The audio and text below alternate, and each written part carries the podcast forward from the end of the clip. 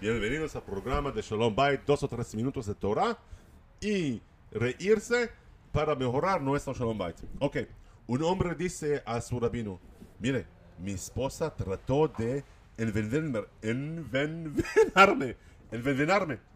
El rabino habla con ella durante casi ocho horas y por fin le dice, mire, si yo fuera tú, tomaría el veneno. Chistoso. Chistoso. Mire, Adán le dice a Dios que Eva lo envenenó. ¿Y qué? ¿Qué obtiene? Castigos.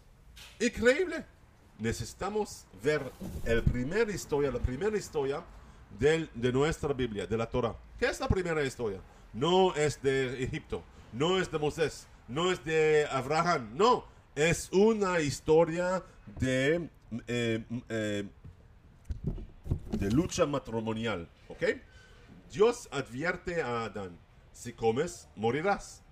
Adán advierte a Eva, mire, si comes o si toques, morirás. ¿Sí? Él agregó, si toques. Ok. Eva, ¿cómo, ¿cómo lo sabemos? Porque cuando Eva le dice a la serpiente, si como o toco, moriré, ¿qué, qué hace el serpiente? La serpiente empuja a Eva, a Eva hacia el, árbol y razona. ¿Ves? Miren, ¿ves? Así como tocaste el árbol y no pasó nada, así también si comes de él, no pasará nada. Y ella no tiene regreso. Ella no tiene ninguna respuesta. Ella come del árbol. ¿Por qué Adán no le reveló, re- no le re- reveló a Eva que tocar era una precaución que él agregó, que él añadió? ¿Por qué no? Porque Adán no confiaba completamente en Eva. ¿Sí?